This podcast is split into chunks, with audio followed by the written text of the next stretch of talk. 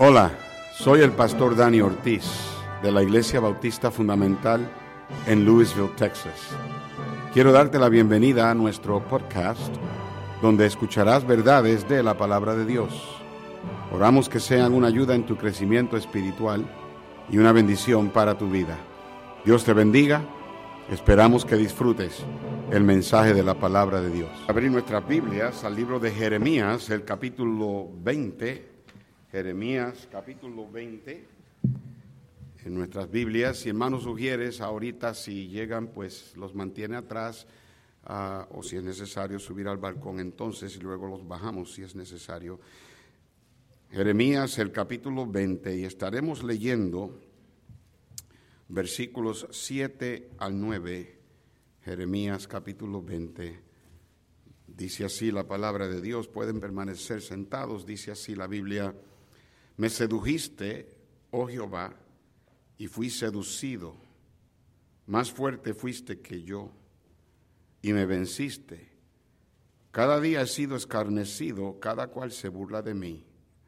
Porque cuantas veces hablo, doy voces, grito, violencia y destrucción. Porque la palabra de Jehová me ha sido para afrenta y escarnio cada día. Y dije, no me acordaré más de él ni hablaré más en su nombre. No obstante, había en mi corazón como un fuego ardiente metido en mis huesos. Traté de sufrirlo y no pude. Esta historia que les voy a contar está en uno de los libros del doctor Lee Robertson. Lee Robertson fue el pastor de la iglesia bautista de Highland Park en Chattanooga, Tennessee, por más de 40 años. Fue un tremendo patriarca en los 70, en los 60, 70 y 80. De hecho, tuvo la iglesia más grande de Estados Unidos hasta que el doctor Hiles eventualmente la superó. Y en uno de sus libros, él relató esta historia. Él contó de un joven que su esposa murió repentinamente. Y al doctor Robertson le pidieron que predicara el funeral. Después del funeral, el doctor Robertson se sentó con el joven. Y fue ahí cuando él supo que el joven era salvo, pero que se había apartado de Dios y no estaba viviendo para Dios como debería. El joven le dijo al doctor Robertson, doctor Robertson, yo estoy frío y me he alejado de Dios, pero voy a volver a la iglesia y acercarme a Dios otra vez. El doctor Robertson le dijo al joven que él iba a ir a predicar a un refugio, a rescue mission, un refugio de, o un albergue de hombres, ahí en la ciudad, y que él quería que él fuera con él para que diera sus testimonios a los hombres que vivían ahí, que no tenían familia, no tenían dónde vivir. El joven le dijo que sí, que iría con él. El doctor Robertson los recogió en el, en el día señalado y se fueron al refugio. Y cuando el joven se paró para hablarle a esos hombres, y darle su testimonio. Él dijo algo que él no le había dicho al doctor Robertson, que dejó al doctor Robertson totalmente sorprendido. Jeremías 18, 19 y 20, esos tres capítulos, contienen un mensaje con el tema del alfarero. Era un mensaje que Dios quería que Jeremías le predicara a su pueblo. Estos tres capítulos son como una obra de teatro que tiene tres actos. El acto número uno en el 18, el acto número 12 en el 19 y el acto número 3 en el 20. En este drama hay tres personajes principales. Está Jeremías el profeta, está el alfarero y está Pasur, quien era el sacerdote a cargo del templo, a cargo de la seguridad del templo, y el trabajo de él era mantener la paz en el templo y castigar a los que causaban problemas. El primer acto es el capítulo 18. Y en este capítulo Dios le ordena a Jeremías a que vaya a la casa del alfarero para que vea cómo el alfarero prepara una vasija. Porque Dios le iba a hablar a Jeremías por medio de esa ilustración, por medio de esa ah, de, ese del alfarero, de ese evento del alfarero, hacer una vasija. Así que vamos al capítulo 18, por favor, y miremos versículos 1 al 4. Jeremías capítulo 18, versículos 1 al 4, palabra de Jehová, y dicho sea de paso, también tenemos la letra en la pantalla por si acaso, palabra de Jehová que vino a Jeremías diciendo, levántate y vete a casa del alfarero y allí te haré oír mis palabras. Y descendí a casa del alfarero y he aquí que él trabajaba sobre la rueda y la vasija de barro que él hacía se echó a perder en su mano y volvió y la hizo otra vasija según le pareció mejor hacerla. Pastores, antes de, de decir el resto de lo que voy a decir, primeramente quiero que entendamos que nosotros que estamos frente al pueblo, tenemos que entender un principio bíblico y es que antes de que Dios le hable al pueblo, te tiene que hablar a ti. Es bien importante que usted camine con Dios y que usted vaya a Dios cada semana. Dios sabe que yo en lo personal trato de siempre pasar entre 15 a 20 horas semanales preparándome para pararme aquí detrás de este púlpito cada semana. Y eso es aparte de, de mi estudio bíblico y es simplemente pasando tiempo para, obviamente, traerle comida al pueblo. La alfarería era algo común en los tiempos de Jeremías. Estoy seguro que él muchas veces había visto a un alfarero hacer una vasija. Pero esta vez, este viaje tendría algo único y era que Dios le hablaría a Jeremías por medio del alfarero. Los versículos 5 al 10 del capítulo 18 contienen la interpretación del mensaje. En el capítulo, eh, versículos 1 al 4, tenemos que Jeremías llegó a la casa del alfarero y dice la estaba en la casa del alfarero, él vio que el alfarero trabajaba en la rueda y tenía una vasija en su mano y que la mano del alfarero se, se, rompió. Y entonces el alfarero trató de hacerla otra vez vasija según le pareciera. Entonces ah, Jeremías ve eso y se pregunta, Señor, ¿qué me estás diciendo?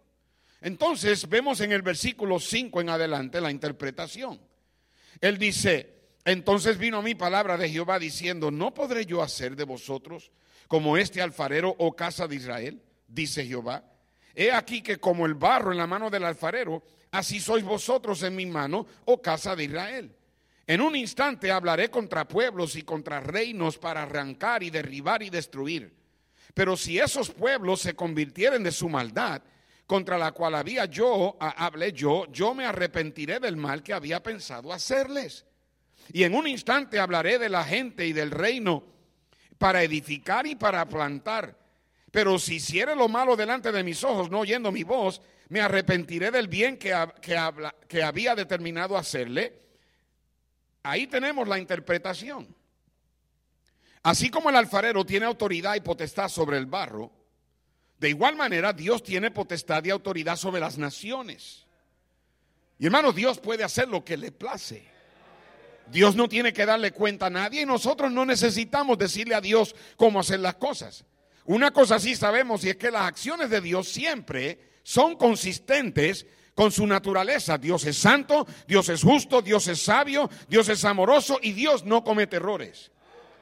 Dios no necesita consejos de nosotros, y no necesita, y nosotros de hecho no tenemos el derecho de criticar lo que Dios hace. En Romanos Pablo dijo, más antes, oh hombre, ¿quién eres tú para que alterques con Dios? Dirá el vaso del barro al que lo formó, ¿por qué me has hecho así?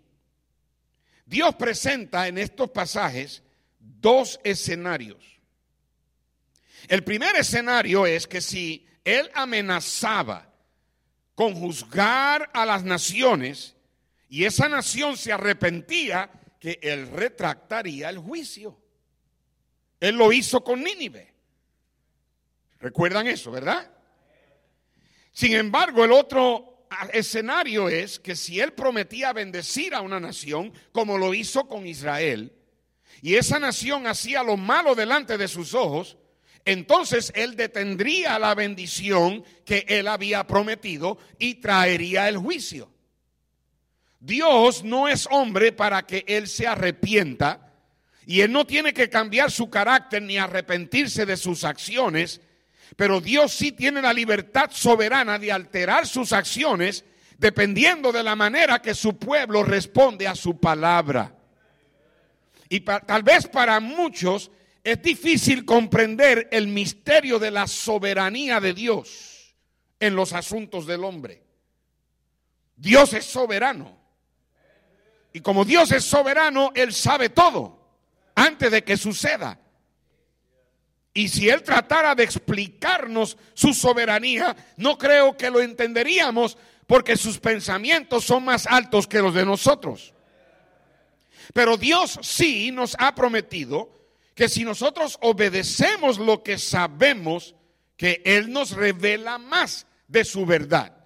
En Juan 7, 17, Él dijo, el que quiera hacer la voluntad de Dios, conocerá si la doctrina es de Dios o si yo hablo por mi propia cuenta. Entonces, en este viaje, Dios le habla a Jeremías por medio de la obra que Jeremías hacía en la vasija, en el barro le interpreta diciéndole cuánto yo quisiera que así como este barro es en la mano del alfarero, que mi pueblo sea así en mi mano. Luego entonces, en el capítulo 18 del versículo 11 en adelante, tenemos la aplicación a este viaje. Vamos al versículo 11.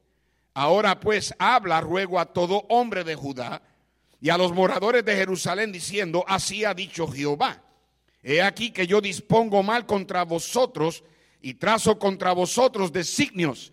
Conviértase ahora cada uno de su mal camino y mejore sus caminos y sus obras. Y dijeron, es en vano, porque en pos de nuestros ídolos iremos. Y haremos cada uno el pensamiento de nuestro malvado corazón. Suena como la, generación que, que vivimos hoy, ¿verdad? Por tanto, así dijo Jehová, Preguntar ahora a las naciones quien ha oído cosa semejante. Gran fealdad ha hecho la Virgen de Israel. ¿Faltará la nieve del Líbano, de la piedra del campo? ¿Faltarán las aguas frías que corren de lejanas tierras? Porque mi pueblo me ha olvidado, incensando a lo que es vanidad, y ha tropezado en sus caminos, en las sendas antiguas, para que camine por sendas y no por camino transitado para poner su tierra en desolación, objeto de burla perpetua. Todo aquel que pasare por ella se asombrará y meneará la cabeza. Como viento solano los esparciré delante del enemigo, les mostraré las espaldas y no el rostro en el día de su perdición. Dios aquí, en, este, en esta aplicación, les deja saber a ellos que la naturaleza misma es constante con, con el agua es constante con la naturaleza. En otras palabras, en la montaña el agua se convierte en nieve. Y abajo en el valle se derrite y se convierte en ríos. Y Dios le está diciendo que el pueblo de Dios es inconsistente, dispuesto totalmente a irse en contra de Dios, como quien dice, que si la naturaleza actuara como ustedes? Que si la naturaleza decidiera que en vez de llover para abajo, que llueva para arriba? Que si la naturaleza decidiera que en lugar de derretirse se congele acá abajo y allá arriba se derrita? Así de ridículo era esto. Para Dios era ridículo que el pueblo no quisiera hacerle caso. Ese fue el mensaje que Dios le dio a Jeremías en el viaje que él hizo a la casa del alfarero. Jeremías regresa de este viaje y, se encuentra que ahora hay una conspiración en contra del versículo 18. Dice la Biblia, Y dijeron, venid y maquinemos contra Jeremías, porque la ley no faltará al sacerdote, ni el consejo al sabio, ni la palabra al profeta. Venid y irá, e irámosle de lengua y no atendamos a ninguna de sus palabras. Oh Jehová, mira por mí y oye la voz de los que contienden conmigo. ¿Se da mal por bien? Para que hayan cavado hoyo a mi alma. Acuérdate que me puse delante de ti para hablar bien por ellos, para apartar de ellos tu ira. Por tanto, entrega a sus hijos a hambre, dispérsalos por medio de la espada y queden sus mujeres sin hijos y viudas, y sus maridos sean puestos a muerte, y sus jóvenes heridos a espada en la guerra. Óigase clamor de sus casas cuando traiga sobre ellos ejército de repente, porque cavaron hoyo para prenderme y a mis pies han escondido lazos. Pero tú, oh Jehová, conoces todo su consejo contra mí para muerte. No perdones su maldad, ni borres su pecado delante de tu rostro, y tropiecen delante de ti. Haz así con ellos en el tiempo de tu enojo. Entonces Jeremías se da cuenta de que habían algunos miembros de su iglesia que estaban bochinchando y chismeando, teniendo tacos al pastor. Y pastores todos los tenemos, ¿ok? Tú dirás, ah, el, pastor Dani tiene tremenda iglesia con tremendos hombres y todo eso. Yo, y gracias a Dios tengo para mí los mejores hombres del mundo, pero de vez en cuando hay uno que... Y ustedes tienen tacos de, pastor y nosotros los pastores tenemos tacos de oveja, ¿verdad, Pastor Parada? Amén. Ese es el primer acto. Esto nos lleva al segundo acto. Vamos al capítulo 19. En el capítulo 19, Jeremías continúa hablándole al pueblo el mensaje de Dios, pero esta vez es con un precio a pagar. Por mandato de Dios, Dios le dice a Jeremías que regrese a la casa del alfarero un segundo viaje. Pero esta vez él no va como un observador, esta vez él va como cliente. Dios le ordena que compre una vasija.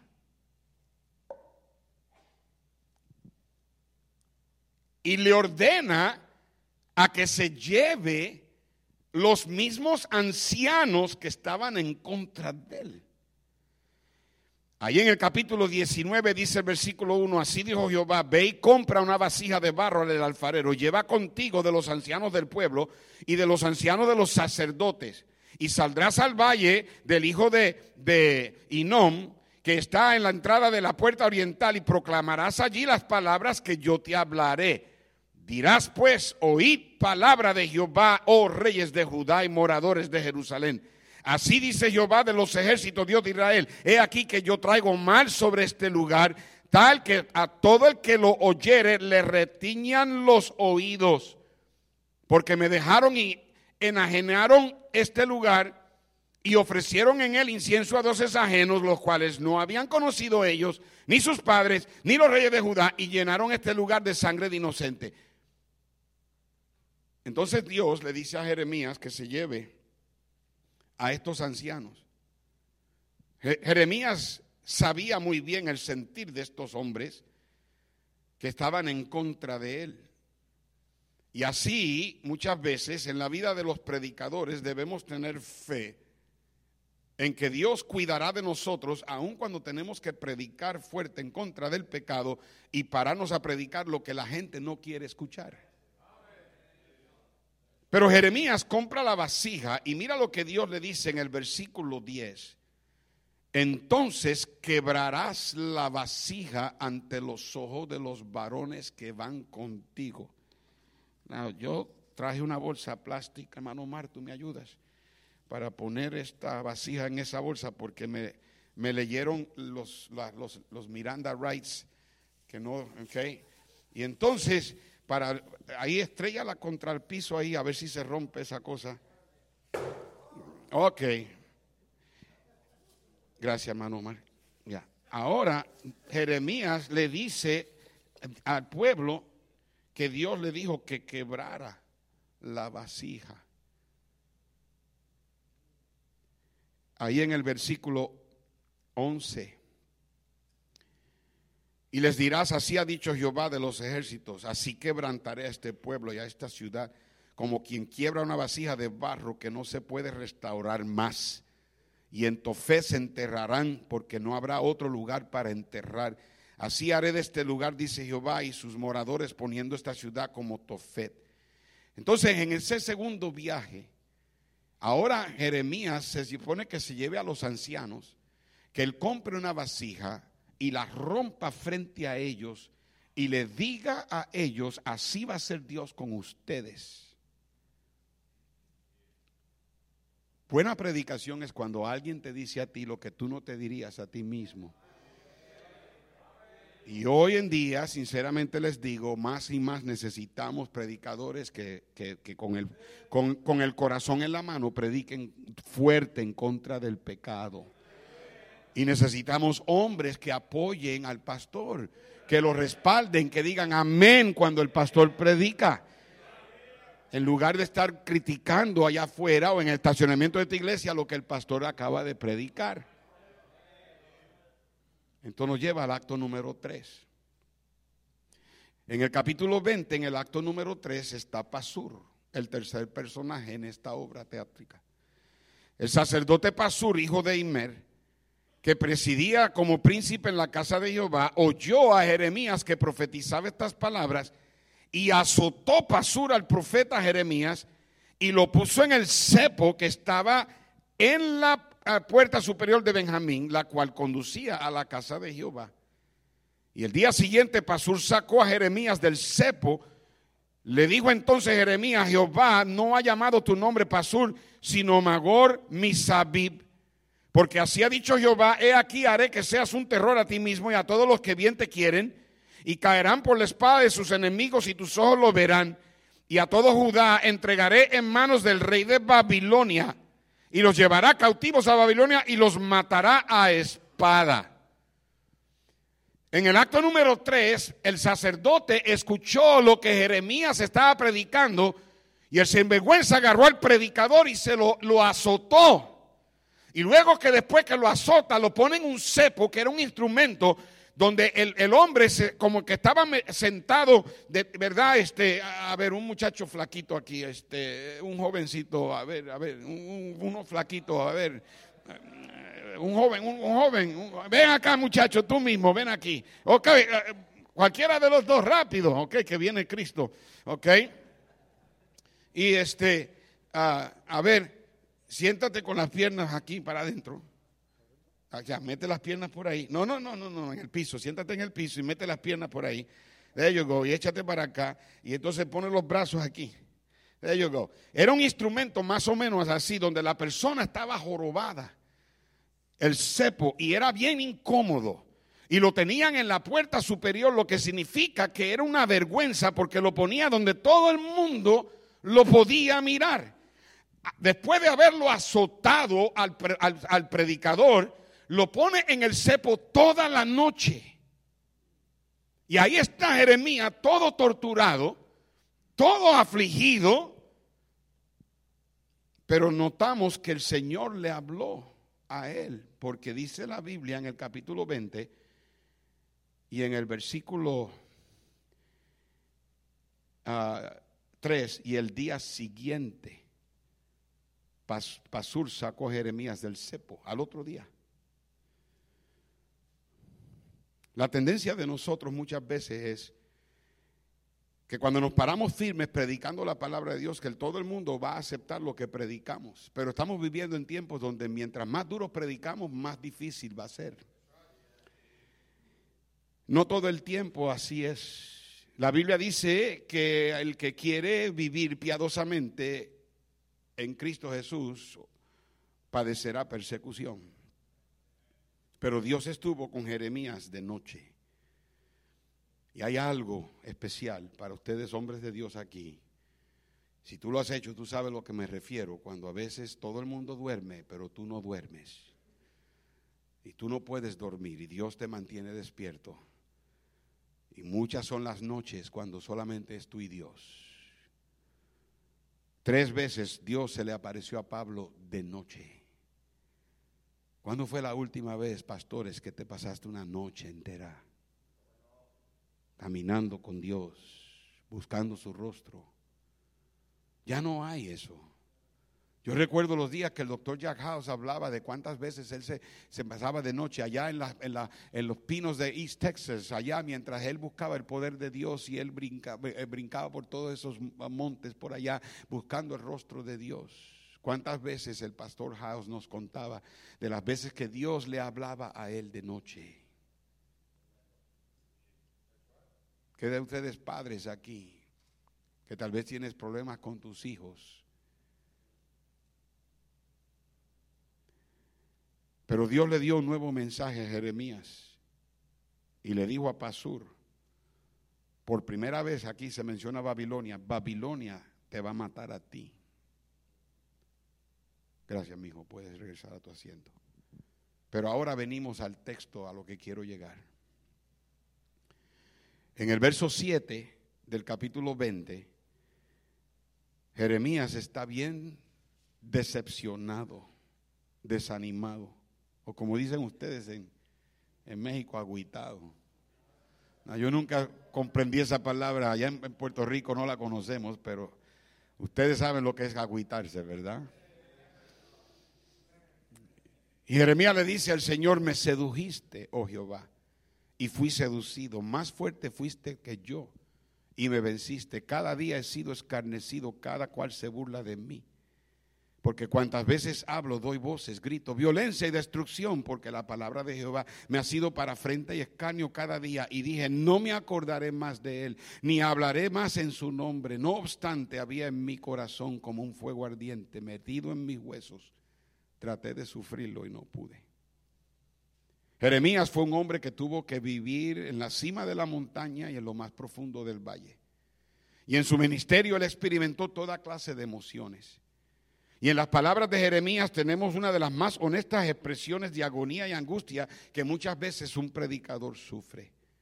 Jeremías, bien honesto con Dios, le dice a él, me siento engañado por ti. Tal vez es el mismo sentir que muchos cristianos sienten contra Dios cuando las cosas no les salen como a ellos piensan que les debe de salir. Jeremías se sintió que Dios se había aprovechado de él cuando lo llamó al ministerio. Pero una de las cosas que hombres de Dios deben hacer cuando son tentados a cuestionar y a dudar el llamado de Dios en sus vidas es que tú debes de ser honesto con el Señor y hablarle a Él con toda sinceridad y con toda verdad. Las palabras sedujiste y seducido implica que Dios había tomado ventaja de Jeremías no necesariamente que Dios lo estaba engañando, pero cuando tú estudias el llamado de Jeremías, en Jeremías capítulo 1, Dios le dijo, te escogí desde el vientre de tu mamá y te puse por profeta a las naciones. Y le dijo, y van a haber gente que se van, en contra tuya, pero yo estoy contigo como poderoso gigante. Dios le había hecho saber a Jeremías que el ministerio habría, el ministerio había desafíos, pero él tendría que enfrentarlos y obtener fuerza para los desafíos aún más grandes que vendrían después.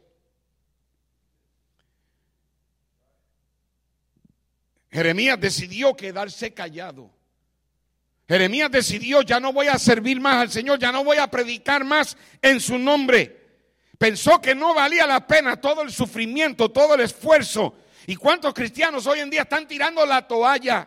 Hombres que se están sacando las familias de la, de la, voluntad de Dios porque dejan de venir a la iglesia porque se cansan o porque se decepcionan o porque se desilusionan y se les ha apagado el fuego. Y en esta noche te estoy tratando de decir que tiene que haber un fuego que te mantenga siguiendo adelante. No puedes dejar que el fuego se te apague. Jeremías pensó que ya se acabó. Mira todo lo que he sufrido. He hecho todo lo que Dios me ha ordenado hacer. He predicado, he trabajado, he dicho la verdad. ¿Y para qué? Pero algo pasó en Jeremías que no dejó que él dejara el ministerio. El mensaje de Dios estaba en su boca, estaba en su, en su corazón como un fuego ardiente que no lo podía ignorar. yo creo que hay tres cosas que quiero compartir contigo. Se te ha apagado el fuego. ¿Mm? Estoy hablando del fuego de tu fe en Dios. Primeramente, mis queridos hermanos, aquí no servimos al hombre, servimos a Dios. Si te pones a mirar al hombre, el hombre va a fallar. El hombre te va a decepcionar. Tú no puedes confiar ni aún tu mismo pastor porque la verdad del caso es que por más sincero que somos y por más que tratamos de hacerlo mejor, te vamos a fallar. Pero Dios nunca falla. Tienes que mantener tu mirada en el Señor y mantener tu fe en Dios. La, fe no ignora los problemas, los enfrenta. Busca el rostro de Dios para, para resolver los problemas. Fe que no es probada, no puede ser confiada. Si Dios no prueba tu fe, nunca será más valiosa que el oro. Job lo dijo, Él conoce mi camino, me probará y saldré como oro. Pedro dijo, para que sometida a prueba vuestra fe, mucho más preciosa que el oro. Jeremías restauró su fe en Dios porque él confió en sus promesas. En el capítulo 20, versículo 11, él dijo las siguientes palabras. Mas Jehová está conmigo como poderoso gigante. Por tanto, los que me persiguen trompezarán y no prevalecerán, serán avergonzados en gran manera, porque no prosperarán, tendrán perpetua confusión que jamás será olvidada. Recuerda que la fe viene por el oír, el oír por la palabra de Dios. Y si tu fuego está por apagarse, por favor no dejes de confiar en el Señor. Estoy hablando del fuego de tu fe en Dios, el fuego de la palabra de Dios. La Biblia es pan, lámpara, escudo, lumbrera, comida, leche espiritual, espada, martillo, espejo, ancla, antorcha, semilla. Cristo Jesús en su ministerio terrenal lo dijo que la fe, la, la, semilla es la palabra de Dios y esa semilla siembra y da fruto, nunca regresa vacía. Se te ha apagado tu fe en Dios, se te ha apagado el fuego de la palabra. ¿Cuándo fue la última vez que la leíste? En serio. Algunos, algunos hombres aquí, lo más probable que tú no, tú, no le, tú no levantaste este libro desde el miércoles que te reuniste en tu iglesia. Y en algunos casos desde el domingo. ¿Cómo pretendes vas a poder sobrevivir en un mundo tan pesado en el que vivimos? ¿Y cómo vas a poder guiar a tu familia a alturas y a, y a montañas altas si no estás caminando con Dios tú? La Biblia es un libro de recetas, un libro de ordenanzas, un libro de estatutos, un libro de principios, un libro de mandamientos, un libro de decretos. Es un libro diseñado para decirte cómo vivir la vida, obtener las bendiciones de Dios mientras vive la vida que Dios te da. La Biblia es pan para comer, leche para madurar, es luz para alumbrar nuestro camino. Y una vez tú pierdes el fuego de la palabra de Dios en tus huesos, básicamente vas rumbo a la destrucción espiritual. Te digo que muchos hombres de Dios que han caído dejaron de leer la Biblia. Muchos cristianos que se fueron de la voluntad de Dios dejaron de leer la Biblia. Cuando tu pastor te lo predica, cuando él te mira, cuando él te dice estoy preocupado por ti, entiende que Dios que no quiere que tu fuego se apague. Hablando del fuego de tu fe en Dios, el fuego de la palabra de Dios y el fuego del llamado de Dios. Déjame contarte más de la historia del pastor Robertson, el joven a quien se le había muerto su esposa, repentinamente fue con el doctor Robertson al refugio. Dio su testimonio, pero él dijo algo a esos hombres que dejó al, al pastor Robertson sorprendido. Él le dijo, hombres, años atrás yo fui llamado a predicar, pero no quise rendirme al Señor. No quise hacer lo que Dios me había llamado a hacer. Dios me quitó a mi esposa y me ha quebrantado el corazón. Pero ahora voy a regresar a Dios y voy a predicar. Cuando el joven terminó de hablar y se fue, se fue del refugio con el doctor Robertson, el doctor Robertson le dijo, yo no sabía que Dios te había llamado a predicar. El joven le dijo, sí, doctor Robertson, yo fui llamado a predicar y Dios me quebrantó el corazón, por eso me quitó a mi esposa. Pero ahora voy a predicar y el doctor Robertson le dijo, yo quiero que vengas a la iglesia el domingo y pases al frente y le digas a toda la iglesia que estás regresando al llamado de Dios y que vas a predicar. El joven le dijo que sí, que él iría. Pero la historia no termina ahí. Escúchame, termino. Tal parece que Jeremías fue un hombre que sus emociones subían y bajaban muy a menudo y a veces nos pasa a todos. El canto de victoria se, no duró mucho. Él hasta maldijo el día en que nació. Y no podemos culparlo. En cierto aspecto, Jeremías es tan humano como usted y yo. Yo creo que Dios registró esto en la Biblia para que nosotros entendamos que cuando nosotros los hombres, que debemos ser los líderes de nuestras iglesias, debemos ser los líderes en nuestra casa, tenemos momentos de valle, que es hora de que tú te reexamines, que, te, que tú este, te evalúes y que tú reflexiones y veas dónde estás fallando, dónde estás cayendo y que vuelvas a encender el fuego que Dios te dio una vez. En esta, en esta conferencia, cuánto yo quisiera ver hombres que se prendan en fuego de regreso, que regreses a tu iglesia, regreses a tu familia y que de ahora en adelante vas a ser más fiel a la casa de Dios. Deja de estar faltando tantas veces, deja de estar atendiendo tantas cosas y poniendo a Dios como si fuera lo, lo, que, lo que sobra. Dios se merece primer lugar en nuestras vidas. Dios tenía un propósito especial para Jeremías. Dios lo llamó desde el vientre. Y tal vez estoy hablando con algún pastor aquí que está listo para tirar la toalla. Y te sientes que a lo mejor estás solo, te sientes que a lo mejor tu gente no te escucha, te sientes que a lo mejor predicas y la gente no te apoya. Créeme que no eres el único. Le pasó a Jeremías.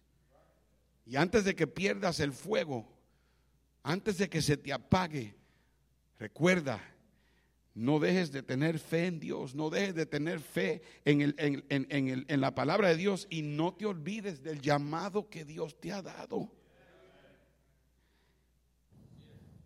El próximo domingo llegó y el doctor Robertson estaba esperando porque el joven llegara, pero nunca llegó.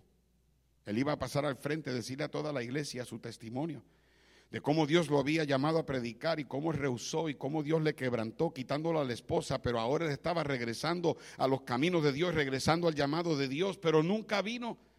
El lunes entonces el doctor Robertson fue a la casa, pero no lo encuentra. Volvió a ir el martes y tampoco lo encontró. Para el jueves, el doctor Robertson recibió la noticia de que el joven había sido asesinado. Eso dejó otra vez sorprendido al doctor Robertson.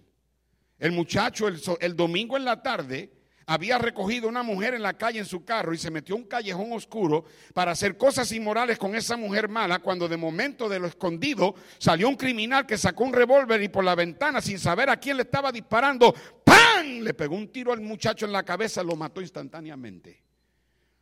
Y luego sacó a la mujer y la violó. El doctor Robertson no lo podía creer. Cuando el doctor Robertson fue al funeral, Allí se dio cuenta que en la primera fila había una joven sentada.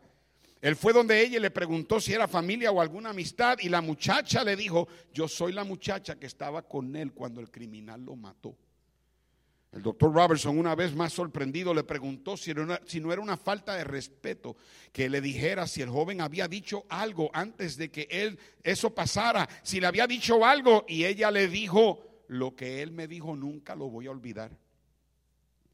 Él me dijo, yo soy llamado a predicar, pero me he, alejado, de Dios. Yo estaba supuesto ir a la iglesia y reconciliarme con Dios, pero no lo hice. Me imagino que ahora nunca más predicaré. ¡Pam! Y esas fueron sus últimas palabras. Y su cabeza cayó en la falda de esa mujer sangrando. Y las últimas palabras de ese joven fue, me imagino que nunca más predicaré. Obviamente a ese joven se le apagó el fuego del llamado de Dios. Qué peligroso es cuando se nos apaga el fuego. El fuego de Dios en nuestros huesos es lo que nos va a ayudar a seguir adelante, aun cuando vengan momentos de, tirar la toalla, de, de la tentación de tirar la toalla. Mis queridos hombres, no dejes que el fuego se te apague. Yo sé que las cosas están difíciles, pero todavía Dios está en el trono.